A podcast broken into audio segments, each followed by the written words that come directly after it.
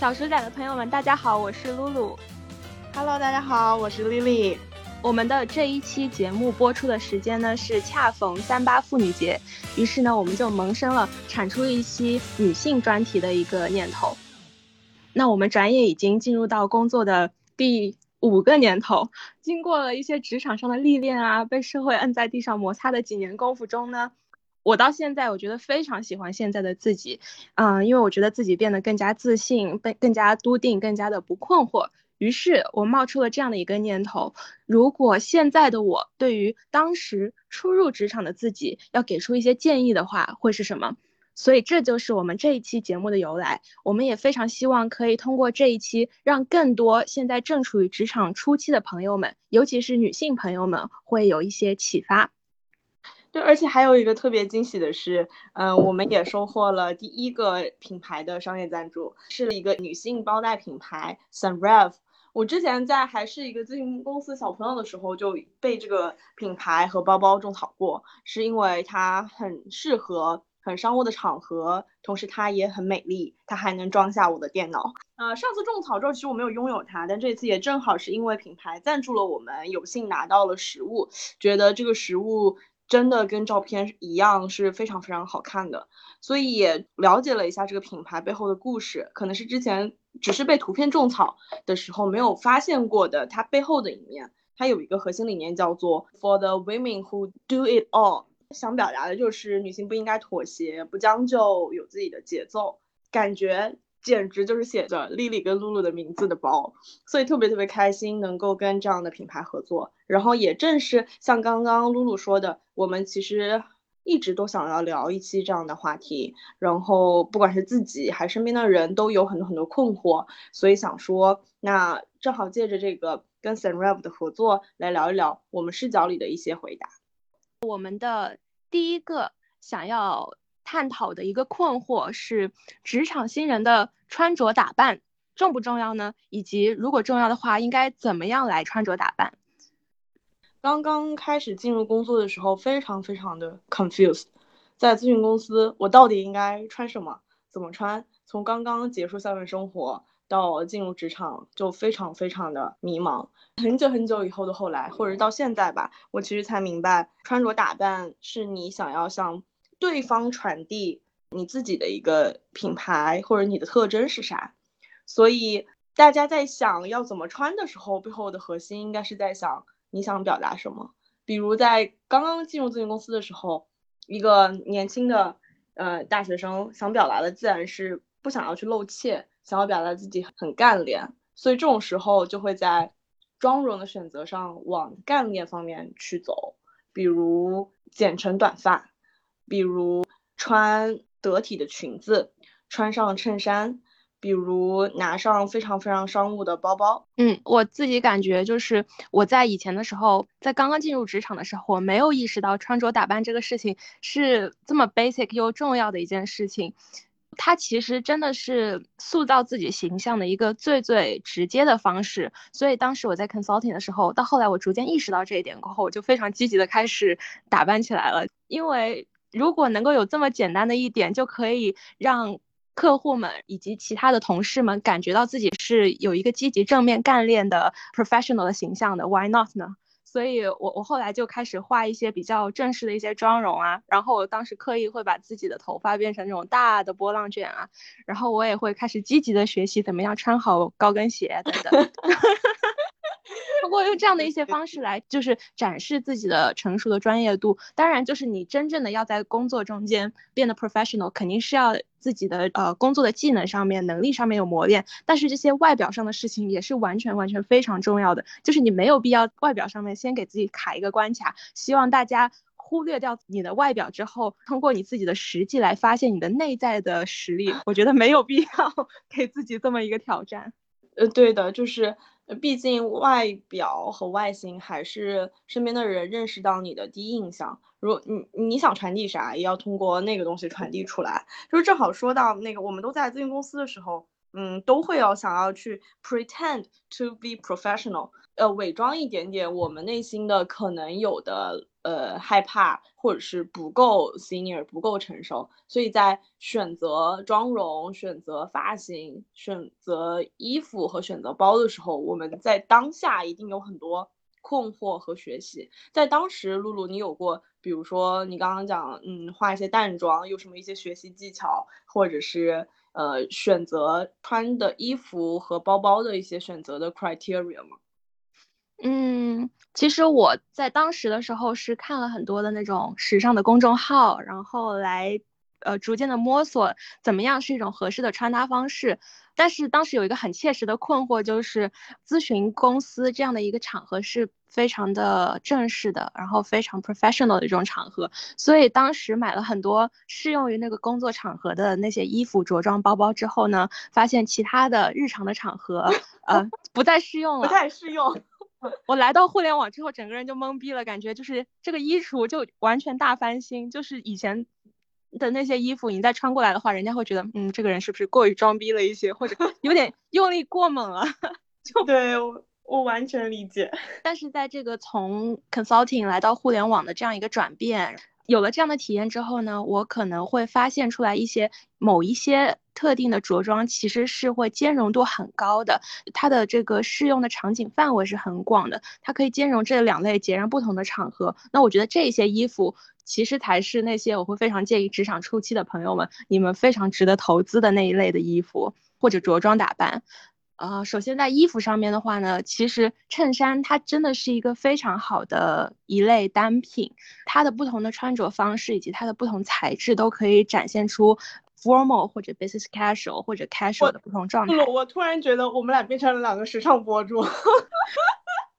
我只能说，我并不是时尚博主，但是在在职业上面，在工作场合中间要做到怎么样子的一种着装打扮的话，是必须要学会的一个议题。衬衫这个单品真的很好，它就是你完全不同的穿着打扮的方式，就可以展现出非常不同的状态。比如说哈，如果是一种比较硬挺的材质的话，它就可以显得很 professional。但是如果你选择一些比较丝质的那种比较柔软的材质，或者说当你把它衬衫不仅仅作为一个内搭，而是把它当做外套一样穿，然后你在底下打一个蝴蝶结，just like 我经常穿着在你面前那个形象的话，它就很 casual 啊。所以说，衬衫这样一类的单品的话，其实是可以适用的那个范围非常非常广。在我以前在 consulting 的阶段的那些各种衬衫的着装，一直到现在互联网，我都仍然可以很适用。我跟露露可能会相反啊，就是我从互联呃咨询公司来到互联网，几乎过去的衣橱就没有再使用过了。我走了另外一个极端，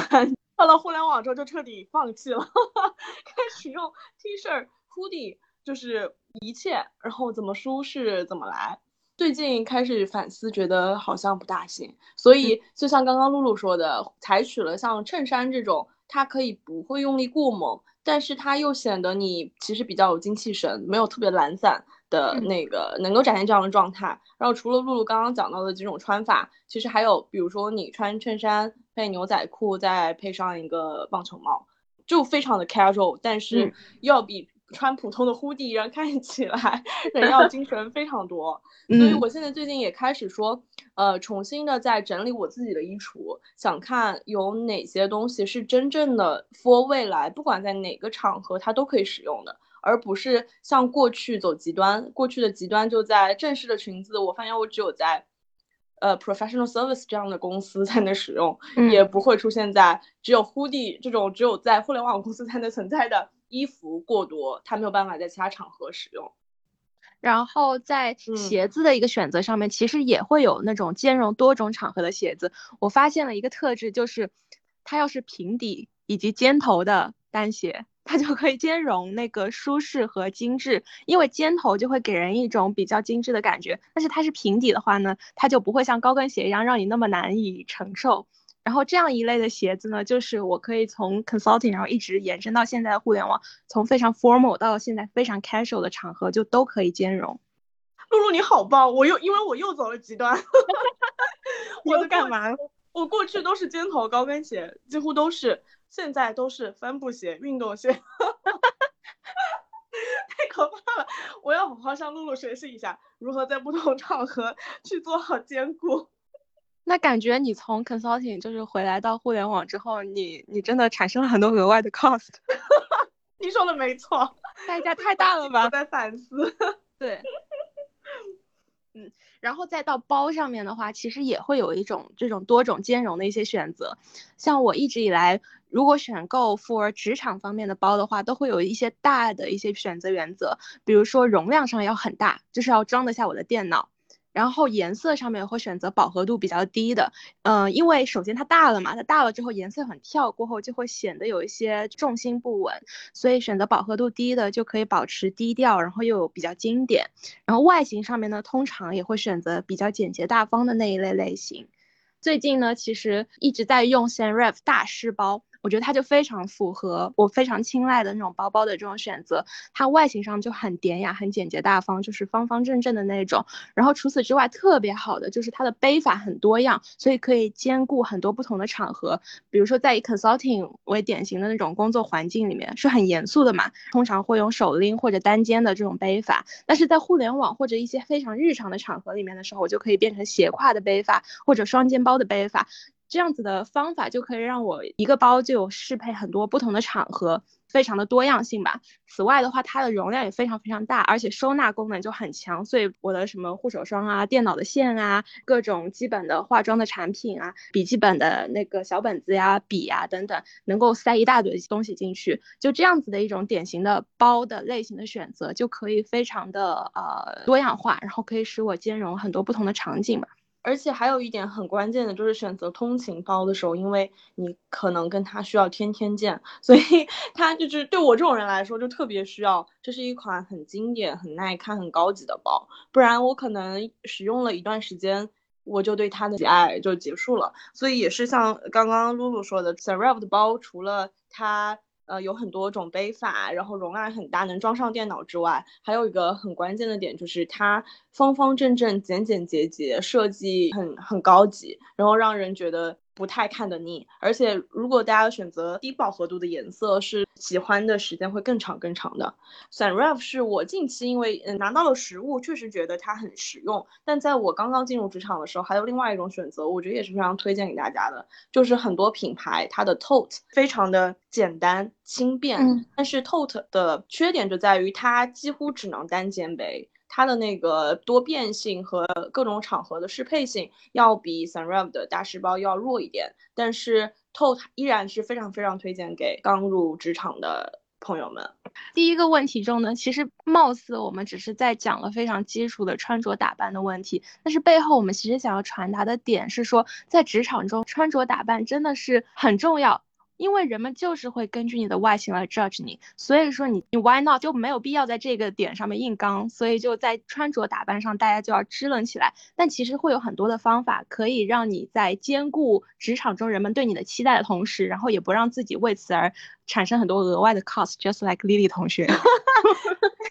对，露露说的特别对，就是呃，echo 回为什么我会呃产生从咨询公司到互联网公司的两个极端的形象，本质上也是我在这两个公司里面，我想给大家传递的 message 不一样。我在咨询公司，我想告诉大家，不要因为我年龄小 judge 我，不要觉得我才刚刚进来就不适合 professional service，所以会把自己打扮的成熟老练。但是在互联网这种环境里，不是的，大家不是以 experience 和你的年龄度去评判，或者说它不是评判你的专业度的维度之一，不是很重要的维度。而且互联网公司大家普遍年轻，所以我希望给大家传递的是我年轻有活力，所以选择了 hoodie T 恤这样的，嗯，其实学生气很重的这种穿着和这种打扮。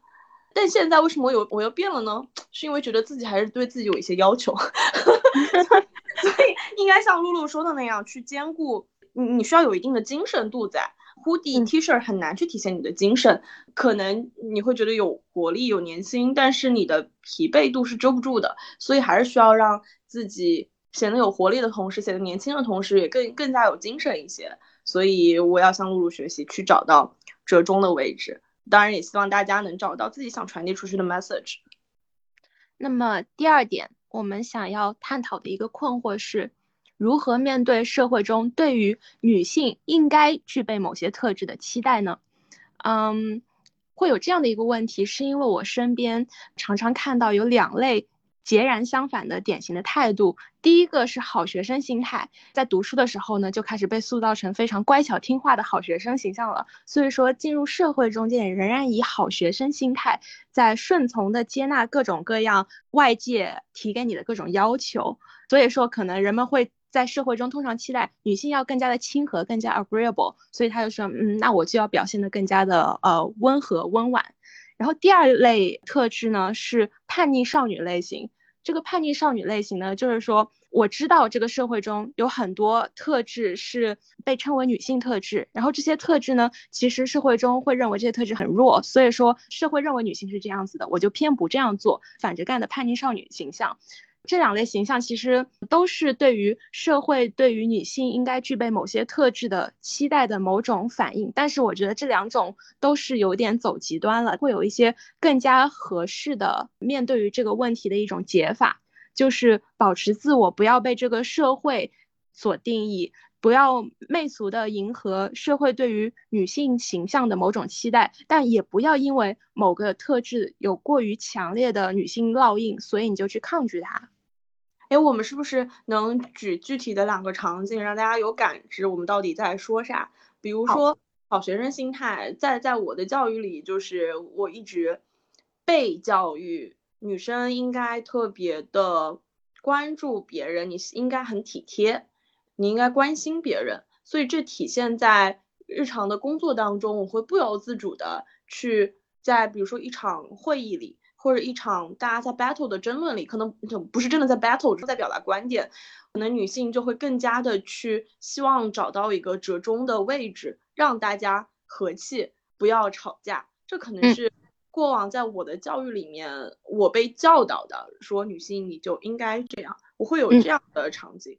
对，明白。我自己其实就是亲身体验非常非常多，比如说在言行上面的话，我感觉到人们通常会 expect 女性要更加。态度柔和一些，体现在文字上面，经常会希望你会设想到，如果是一个女性的话，她在这个职场中，她的表述就有更多很软化的语气词，有更多的表情符号，可能还有更多委婉的表述，比如说，Amanda，不知道你今天三点方不方便来面试呢？波浪号，不方便的话也没关系，咱们再安排时间哈。括号笑脸。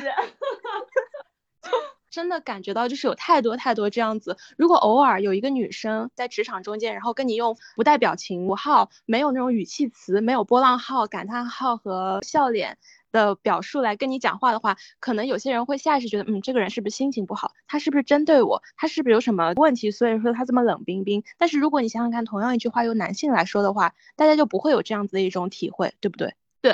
所以针对这一点的话，我的一个建议就是，如果你自己就根本不是这个性格特质的人，你就不用为了迎合人们对于女性或者某个角色的特质而扭曲自己，去强行迎合。不要过多的自我审查，说我这个是不是说话太硬了一点？我要不要再加一些表述来让自己的 wording 更加柔和？就没有必要。我自己以前就会是一直有这样的 struggle 的，因为我是一个比较啊尖锐的一个人吧。我会很质疑，说我要不要改变自己的性格，更加 agreeable 一些，更加顺从一些。这样的话，会不会我就在人际交往中间就会更容易跟大家和谐相处？但是最终我其实发现，即使我保持自我、保持个性、保持 assertive，也仍然会有很好的结果。大家很自然的到后来就会习惯了。OK，就是他就是这样一个正常讲话的一个人，他就不会在里面加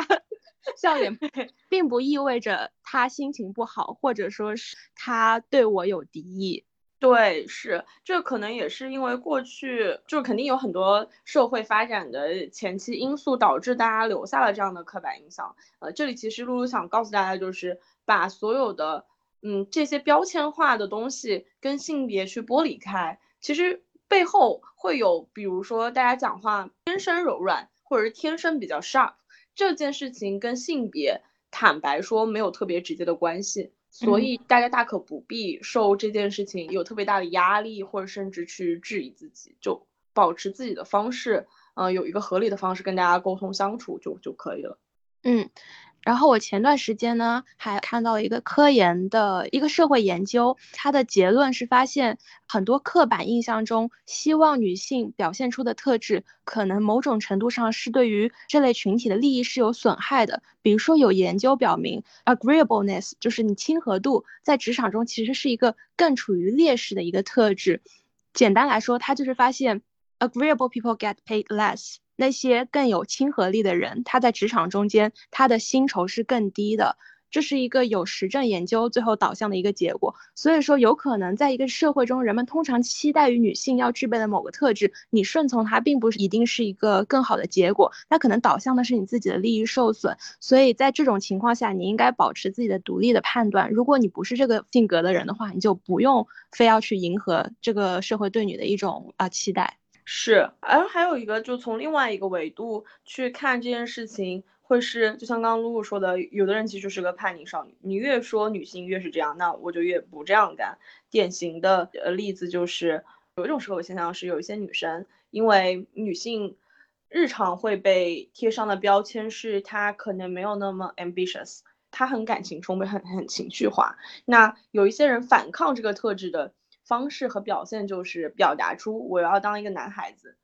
，which means 你是非常 ambitious 的，你是非常不情绪化的，你很理性，你你有很多欲望或很多追求来去反抗这个特质或者是这个标签，但实际上，嗯，真的需要吗？大可不必这样。我们应该看到的是，即使社会给女性带来的一些，比如类似于情绪化这样的标签，它可能也是非常非常。重要的一个优点，比如说更加有同理心的感情更加充沛的女领导，往往在带领团队上会相比男性领导要更有优势，因为她更容易发现团队成员当中目前配合方式的不对劲，以及能够找到每一个团队同学他自己的。优势所在，然后能够让这整个团队是拧成一股绳在往前进的。希望大家能够以另外一个视角去看待，有些特质它是好的，那你大可不必逃向它的反向方面。很多之前存在过社会危机的国家，那个时候就会出现女总统，因为女性在此时此刻的同理心和感性的优势就会发挥的特别好。因为他能知道这个社会当下在那个危机时刻他需要什么，他能够更加能理性且能更加感性的去看待最终的解决方式，所以大家不要抗拒情绪化这件事情，它一定有一个好的一面，应该充分发挥它的优势。再说回来，就是所有的标签一定都是有好有坏的，有有两都有两个视角，那看待这两个视角的方方法或者说应该有的态度，我会建议大家是。多看到这个东西好的一面，然后发挥它，然后在它不好的一面里面，尽量缩小这个事情出现的频次或者是频率，然后不要跟性别扯上关系。其实我听到你描述这些过后，我很直观想到的是，最近。谷爱凌刷屏嘛，她的某一个言论是让我觉得很深的触动的。大概意思就是说，人们表扬了她一些非常好的特质，比如说勇敢。然后她说，人们好像是把这个特质跟一些男孩这样的一个性别联系在一起了。然后她的回复是说，我是女孩，然后女孩也可以很勇敢，这个特质也不是某一个性别所独有的。我觉得其实这个就 somehow address 了我们这次想要探讨的这个第二个议题。那我们的第三个 tips 也是一个是有亲身经历吧，一个是这个事情确实也非常的常见，我们也听到过很多社会新闻，包括也听到过很多身边的人有过这样的困惑，所以也想跟大家聊一聊，怎么样去识别和面对职场的性骚扰。可能在聊这个话题之前，想跟露露讨论一下，就是你觉得啥程度的事情可以被称之为性骚扰？对，其实一直到去年为止，对于什么是性骚扰，在法律定义上其实都没有一个严苛的定义。一直到二一年的民法典正式应用了之后，才对于性骚扰有一个非常明确的定义。但是这个定义其实也是非常 negotiable 的。如果首先抛弃掉这个法律定义之外的话，我自己的感受是，当我感觉到就是这个事情是跟性相关、性别相关，以及让我感觉到不舒服的时候，我就有点感觉到这是一种性骚扰了。我是一个非常高敏感度的一个人，比如说这个职场中间，当有同事在公开场合谈论起了一些黄色的话题，有任何跟性相关的、身体相关的 comments，在我看来，这个就是一种性骚扰。可能没没你那么高敏感度，但是也比较敏感。比如说，我会觉得，如果大家就是在工作场合，我们明确的互相的身份是工作上的同事、合作伙伴，那你有言语上的暧昧，或者说你有实际的身体接触上让人觉得不适，我们在能确认并不是互相很 close 的朋友的这种情况下，有一些很无理的邀约，在我看来就是性骚扰。以我自己的例子。刚进职场的时候，就有这样一个男老板，嗯，我是他的 intern，他后来突然之间，我发现有一些变化，就他每天都会跟他老婆，就是中午会打电话，所以天然会有对他的一个印象是，哦，他是一个有家庭的好老公，然后其次他是一个在工作上愿意教导我的好老板，这是最初的印象。然后什么时候这个印象开始改变了？就是他开始在微信上给我发玫瑰，类似于爱心。这种就是让人觉得很奇奇怪怪的，就是我们没有聊关于工作之外的任何话题，然后他突然之间这样，我就会觉得好像很奇怪。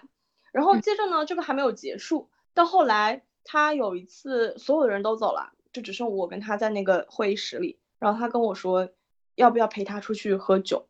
我当时觉得很不适。为什么会出现这个喝酒这个话题啊？是因为我在更早之前，当时比较。比较单纯和愚蠢，大概说过自己，哎呀，嗯，没怎么喝过酒，然后也不知道自己量有多大，就表述过这种话题，嗯，然后当场就被他说要陪他出去吃饭，陪他喝酒，在当下的那个场景里面，我几乎无法拒绝，因为我还在交要交给他的作业，嗯，但我那个时刻已经觉得事情不对劲了，所以在那个时候我咋办呢？我就只能跟我室友发信息说，十点钟一定要给我打电话。就是不管发生啥，一定要把我捞出去。嗯，然后我就迫不得已赴了这场约。赴了这场约之后呢，他就开始有一些举动上的，就是让我非常非常不适的部分。我我在当下其实是非常非常害怕的。从办公室离开到去我们一起吃饭的地方，那个吃饭喝酒的地方，那整个主动当中，我是非常非常害怕的，就不知道他会干出什么，也不知道他能干出什么。当他有行动上的任何让我不适的地方的时候，我会我反应非常大，因为在公共场合，所以我反应非常大。呃，我直接跟他说：“你再这样，我就会举报，我会投诉。”我就很明确的表达出来了自己的态度。十点钟的时候，我的室友给我打电话，我坚持一定要一个人回去。然后这件事情在那个让人害怕的晚上就过去了。在那之后呢，我依然很害怕，因为。他还是我的老板，我很害怕在工作场合再碰到他，或者我担心他在工作上会为难我。嗯他还会给我一些言语上的，就是类类 PUA 我。他会说多大点事，你为什么要这样？就类似于这种吧，好恶心啊！对，会让人觉得说怎么是我错了吗？而且他后来他还会表达说，我说他有错觉，like 我很随便，而且这种错觉来自于。我们几个实习生里面，只有我会打扮自己，就是我整个人非常非常 confused，就是哈，我收拾一下自己就意味着我很 open 嘛，就是我我可以被被怎么样嘛，就是就就首先外表不代表任何事情嘛，然后其次就是在他的 YY 里，他要来 PUA 我，但是是你的问题，呃，我也没干啥，你为什么要表达成这样？我觉得非常的 disgusting。嗯，我在后来在工作当中处理的方式就是我。不单独跟他在一块儿，我一定会拉着其他人跟我一起。后来他也慢慢的就停止了任何动作，不管是举动上的还是言语上的。然后我也慢慢的就离职了。所以我想表达的就是，如果是真的两个是纯粹的工作上的合作伙伴，且你们没有任何私下或者其他的朋友关系的发展，如果在言语上、举动上有让人不适的地方，就一定要大声说出来，要找到解决办法。嗯，我自己的话是没有亲身经历过，就是类似于你这样这么严重的职场性骚扰啊。但是我身边的确是有 peers 曾经告诉过我，比如说项目的 PD 深夜打电话跟他说，我心情很不好，你能不能陪我一起出来喝酒？或者说是晚上的时候就约那个项目的 PM 说我们过过片子吧，然后结果晚上是让那个女生来到他自己的酒店房间来过片子，就很多这样的事情。当然，他们这两位都没有直接的跟我讲说这个 PD 他在这个过程中有没有表现出来不 professional 的，然后超出正常的言行之外的一些举动。但是我觉得单单深夜里面单独约异性去酒店的房间过任何东西，甚至是一起去约喝酒，这都是非常非常的不 professional 的行为。他无论如何，不管他里面具体言行是什么，这个行为本身已经构成了性骚扰。对那些女生，她们也构成了心理上的不舒适和害怕，这就是性骚扰。对，然后我想补充一些，性骚扰其实是比想象中更加常见的。呃，我们看到一组数据是在二零一八年的中国职场性骚扰调查报告里面显示，在两百多名的主要一线城市工作的受访者里面，高达百分之六十六点五的人遭遇过职场性骚扰，这是一个极高的一个比例。嗯，就是说三分之二的人都遭遇到过职场性骚扰。第二个是职场的性骚扰出现在所有的性别中，嗯，所以不光是女性，男性也有非常高的比例的职场性骚扰的出现。只是说男性往往会出于一些舆论的压力，或者一些非常强烈的自尊心等等压力，所以对于性骚扰的事件就更加的闭口不谈。但是沉默只会让就是施害者会更加的嚣张。就是面对这种场合，就但凡你觉得自己不舒适了，你就要就以一个合适的方式表达出来。比如说露露，你刚刚那个 case 里，其实对方没有很明确的意图嘛，那就以 in a nice way 的表达，你不喜欢这种方式就好了。像我的那个场合，就要非常强硬的态度表达出来，因为他有很实际的行动了，我就必须非常强硬的告诉他，我不接受，嗯，要这样，我会投诉，我会举报。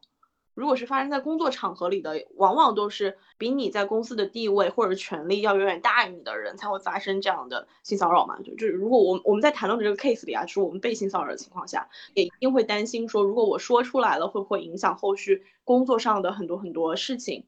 那在这种场景下，我会建议，如果对方让你不适了，就 in a nice way 的表达，你不喜欢这种方式，你不舒适，对方已经就是动作上已经有点变形了，你就要很激烈的表达出来。然后找到一个公司，一般都会有这样的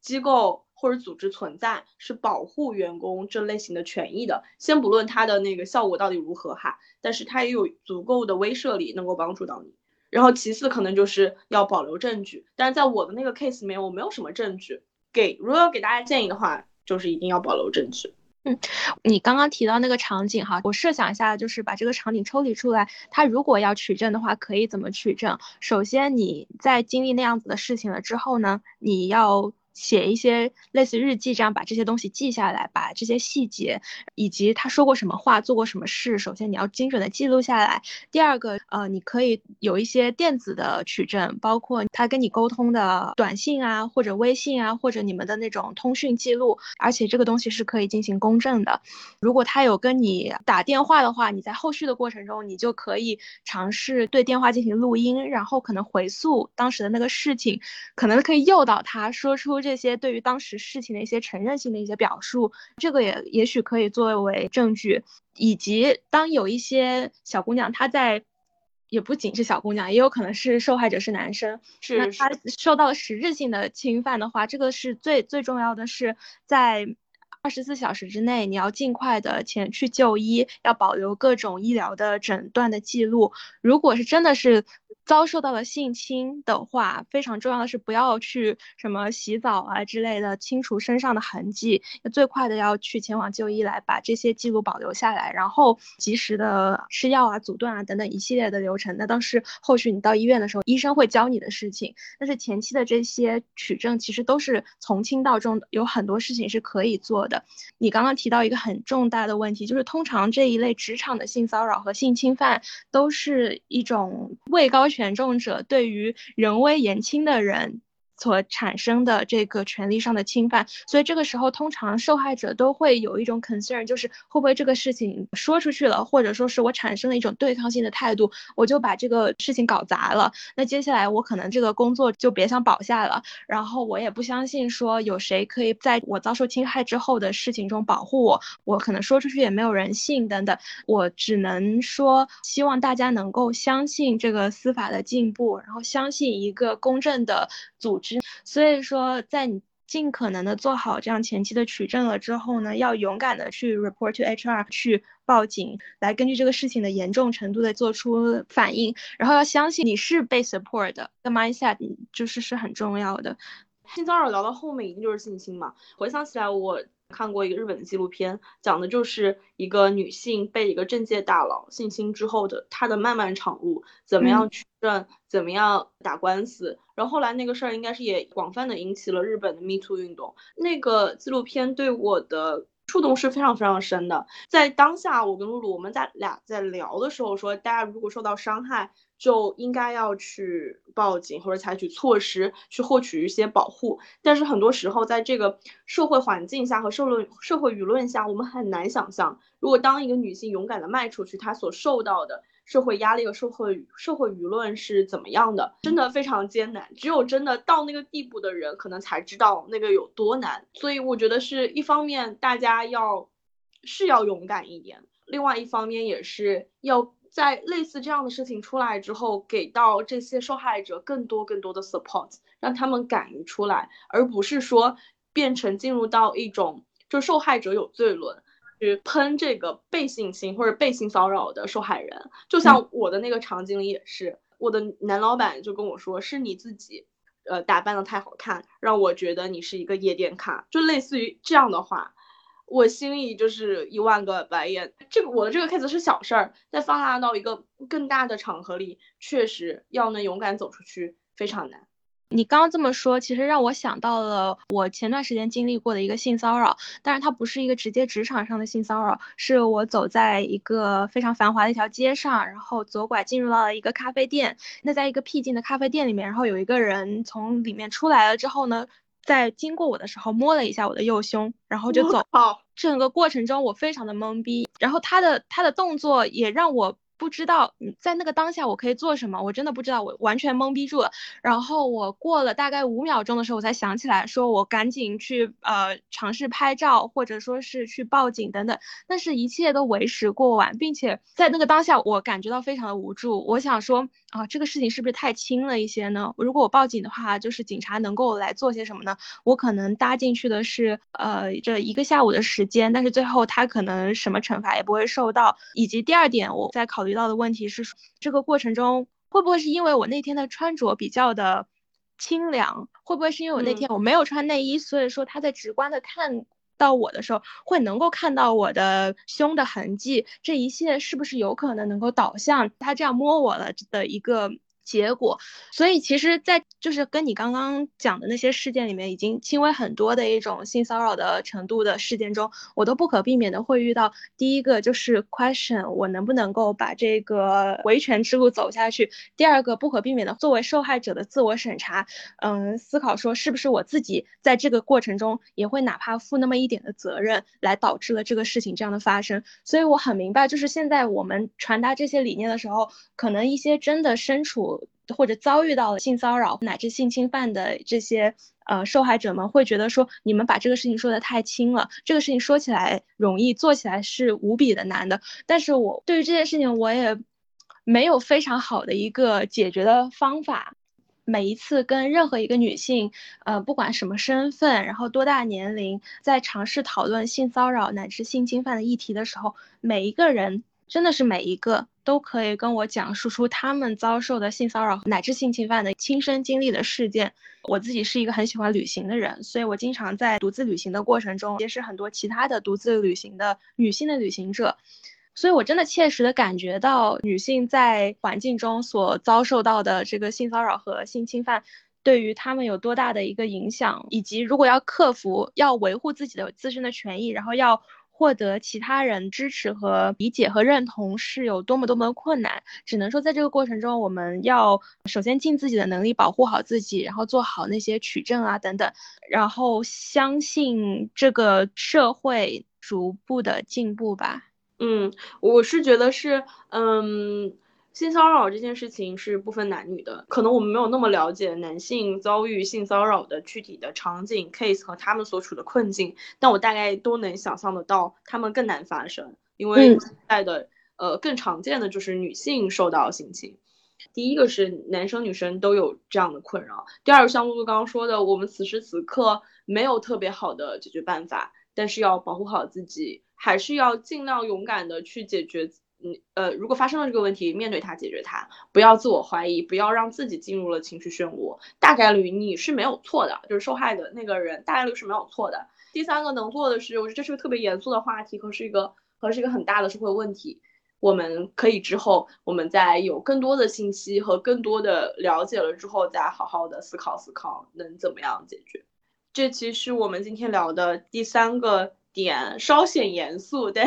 是一个。嗯，确实，大家都有可能会遇到的问题。我们最后一个想要跟大家讨论的点，抽象出来，其实就是大家一直都在好奇，叫做职场有没有一个 best practice 的参考路径，还是说我们都得自己找到自己的？也是我们在日常工作当中都会遇到的困惑。呃，我有好多朋友会问我，我下一步应该怎么做？我能去参考谁吗？这个职场选择，我应该？选左而选右是最合适的。我首先站在一个女性视角，我有去想要试图总结一些所谓成功女性她具备的共同特质。我我从我现在的所在的行业互联网看了几个大家日常都能叫得出名字来的成功女性，比如说携程的 CEO 孙杰。滴滴的柳青，以及可能他没有那么互联网啊，但大家都熟知的董明珠，还有抖音的呃或者字节中国 CEO 张楠，这些都是我们都知道的在商业上很成功的女性。但我即使是只是在这四个案例里面，我都没有看到一个大家共同具备的成功公式。里边有一些是名校毕业，但他们不都是名校毕业，有一些他们是。非常有精力，可以不睡觉，比如说晚上三点睡，早上七点起。孙杰就是典型的是这样，然后周末还要跑半马的这种精力怪，但也不全是。其他几个女性可能就是日常不运动的，但是她们能在工作里面非常专注。我还曾经在想，她们是不是在性格特征上有一些特点，比如都比较的 aggressive，比较的 ambitious，比较的 sharp。但我发现没有，像孙杰就是一个非常柔和的女性。你去看携程总裁呃那个董事长梁建章对孙杰的评价，就是一个感性和理性所共同呃聚聚集一身的一个领导人。所以这样的女性的领导者在携程能够很好的帮助他去管理整个团队。看柳青、董明珠、张楠都各有各自的性格特点。到这儿我会发现，好像哎，即使在我们大家。框死一个范围叫商业上的成功，我都总结不出来一个公式。而且如果把这个概念更加泛化，叫做如果成功的定义不再只是商业上的成功，那其实还有一些别的成功。董明珠原来就说过一句，说成功的女性也不只是职场女性，养育下一代也是很大很大的成就。首先，商业的成功就没有一个公式，你代入进去就能取得。其次，成功本身不止商业，你还有好多好多的其他路径可以去选择，所以看起来是没有所谓的 best practice 的。嗯，我觉得 Lily 同学非常的努力，真的是做了非常详尽的 research，然后来试图对这些职场的成功女性做一些总结。而且我们对于这个结果非常的庆幸，就是原来的确是在这个职场中间是没有一个。Best practice 最佳路径的，不管是在日常生活、你的工作节奏、你的兴趣爱好、你的家庭生活各个方面，都是完全 diversified。首先，这不意味着说我们没有办法在自己的呃未来的工作抉择、职场的发展的判断中间，通过这样一些 role model 来找一些路径。相反，这意味着有无数种方法可以最后导向成功。这是非常百花齐放的一个社会，允许我们有以各种各样的方式成功。在我目之所及的这些职场女性中呢，就是我也是发现，她们每一个人跟其他人都有不一样的节奏，完全可以以一种不同的呃生活节奏和职场的发展的节奏来实现自己的成功。要做的其实就是去寻找到自己的一个节奏。所以接下来的话，我们想对于就如何找到自己的节奏，我想给出来一些小小的建议。第一个来自于我最近读到的一个非常著名的心理学家 Jordan Peterson，他的一个建议。那答案很简单，但是做起来其实很难。是你要做一个对自己正直的人，你要说自己真正相信的话，做自己认为对的事情。这个事情为什么能够导向如何找到自己的节奏呢？它背后的理念是你要尊重自己的价值观。就每个人其实会存在不同的价值排序。这个时候，如果你简单的 copy 其他人的 action plan，而忽视了对方所身处的一些状态和他自己的价值排序的话，就是很不科学的。可能对某一些女性来说，家庭对她们来说就是非常非常重要的一个价值排序。她可能是因为她自己的家庭生活、她的背景，她就是有一个非常融洽的家庭，所以她很希望在自己未来的家庭生活中也有一个很融洽的氛围。对她来说，家庭就是很重要的支柱，所以家庭对她来说排序就很高。她就选择了可能在非常年轻的时候生。生了几个小孩，跟自己的家庭、父母、丈夫都有很亲密的关系。而另外一些女性，她们可能对她来说，家庭在这个整个价值排序中间就是比较低的一个状态。她可能更多的会从自己的个人的生活中寻找到 passion。在这种情况下的话，她可能就选择了不结婚、不生小孩。这只是一个典型的举例，就是你要首先要背后要有自己的价值观，之后你要识别到尊重自己的价值观，你要做一个对自己正直的人，做自己认为对的事情。我觉得这是非常重要的一点。对，我觉得这个特别特别对，就是跟自己想的是一样的。刚刚露露说的，说我们要做一个正直的人，要做自己认可的事情，实际上就是我们刚刚聊到那么那么多多的路径，底层逻辑就是虽然路径是千差万别的，但底层逻辑都一样，就是背后都是。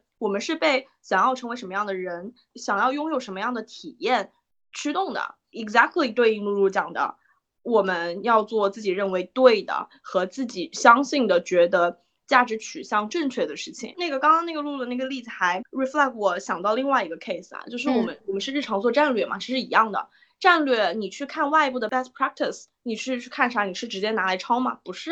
你要去理解 best practice 的时候，你都需要去理解那个公司在什么样的情况下做出了那样的战略选择。你抄的不是战略选择这个答案，你抄的是他思考这个问题的思路和框架。那同理，对我们自己的人生也是一样的，就是我们要在自己的整个人生的规划里面去明确自己想要什么，在每一个阶段想要什么，然后去享受自己的长跑，不要被。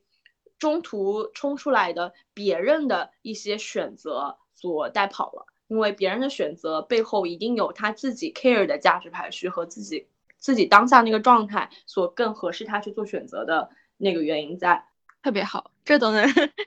这都能 relate 到战略，真的，其实 exactly 是一样的，因为我我现在的老板就是我现在的业务老板经常跟我们说的一个点就是，你不要告诉我竞争对手做了什么。那个对我来说不关键，我真的 care 不是他做的那个动作，因为他做的那个动作不代表我一定要做，因为我们两家公司的核心优势所处的竞争地位都是禀赋都不一样。Yes, exactly，我觉得这是完全是一个一个话题，就是跟我们今天聊说我们要找到自己的节奏也是一样，一个公司也要 找到自己的节奏。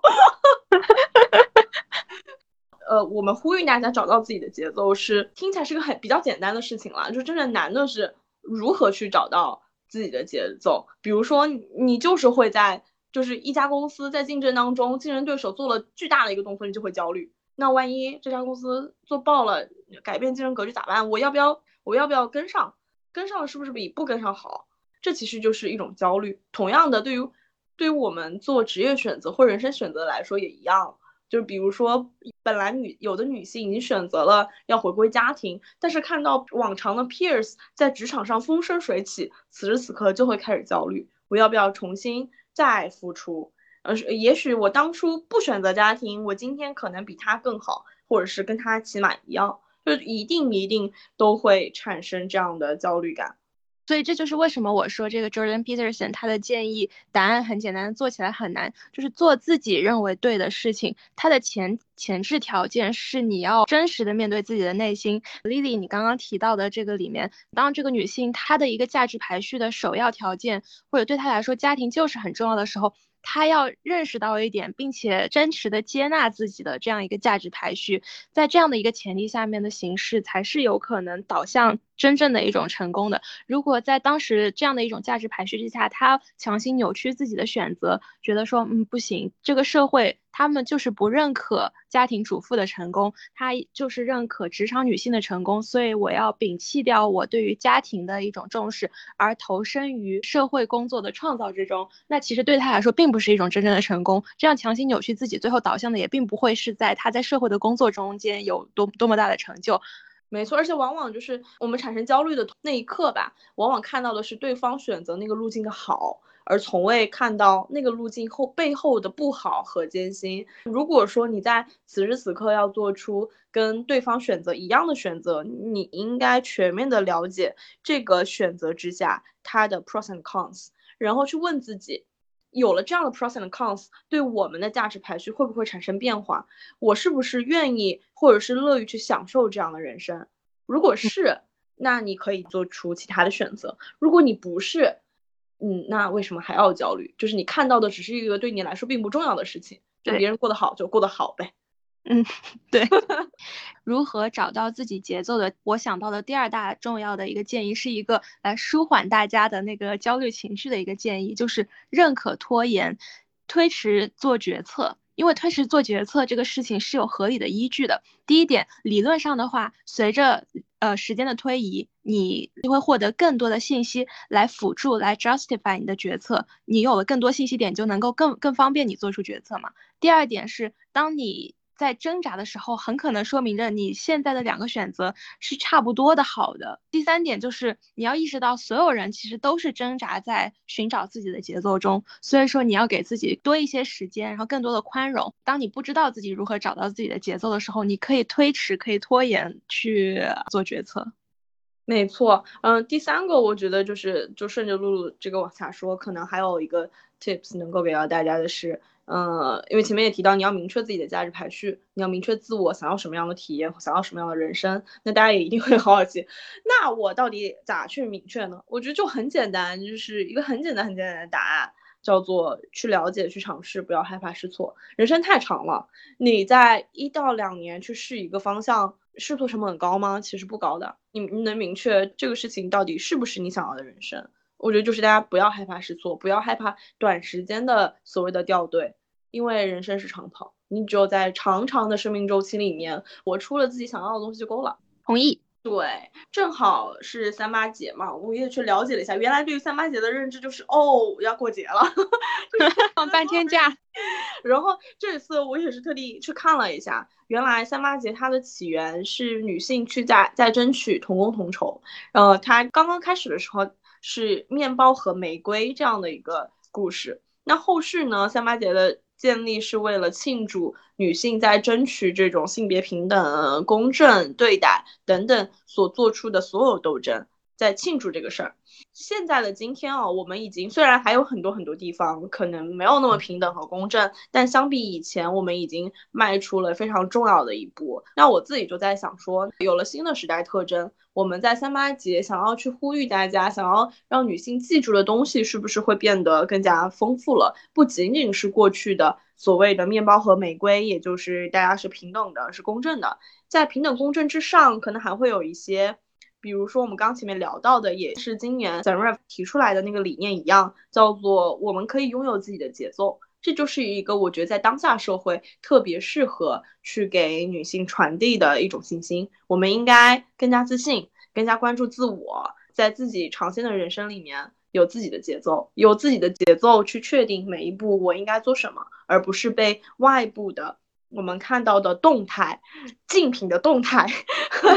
所干扰。所以这也是第四个议题。我们一开始说的，就是真的非常庆幸，在逐渐发展到了现在，我们发现女性可以有无数种成功的方式，可以在不同的节奏中，最后都找到真实的自己。所以我们觉得，SARAP 今年提出来这个“我有我节奏”的理念是非常好的一个议题。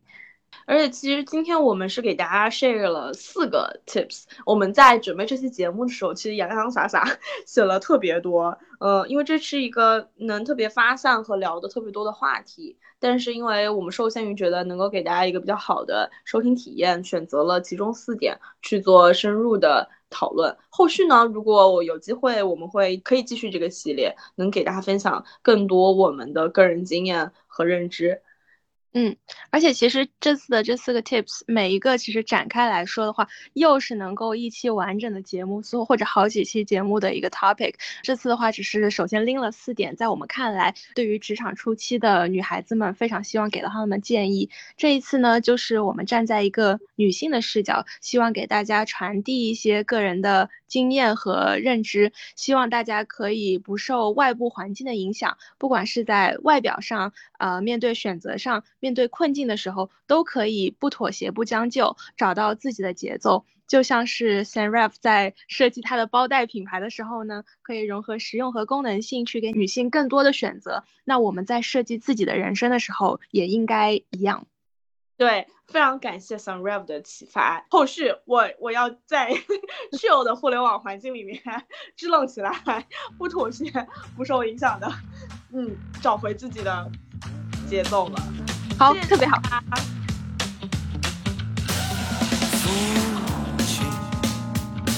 告诉我要磨练出风